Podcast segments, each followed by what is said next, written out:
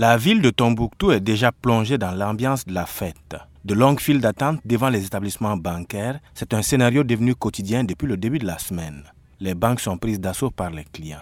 Comme Kader Touré, Certains y passent de longues heures avant de pouvoir effectuer leur opération. nous avons attendu longtemps. Parfois, on peut attendre jusqu'à 6 heures de temps et on perd toutes nos activités et nos avantages qui peuvent se trouver en, en ville. Ce sont des centaines de clients qui tentent désespérément de se procurer de l'argent. Cet engorgement indescriptible ne se limite pas au guichet intérieur. Les distributeurs automatiques sont aussi sollicités en raison de la fête qui s'annonce, au point de céder régulièrement, selon cet autre client qui a requis l'anonymat. Le problème des guichets automatiques est la croix et la bannière. On ne peut pas effectuer deux opérations sans que soit le guichet s'éteigne ou encore que l'on vous dise que votre opération a échoué. Des mesures sont-elles prises pour éviter ces engorgements? Les banques que nous avons contactées ici n'ont pas voulu s'exprimer sur le sujet. Mais ce matin encore, il y avait de la foule dans une des banques de la place à notre passage. C'est dit à l'approche des fêtes, parce qu'à l'approche des fêtes, euh, franchement, les dépenses sont somptières. Tout le monde se prépare, parce que c'est une grande fête. Donc euh, c'est tout à fait normal que les banques euh, soient tout simplement rengorgées de cette sorte. En attendant, les usagers comme Mohamed Ismaël devront prendre leur mal en patience, car, dit-on, l'argent est le nerf de la guerre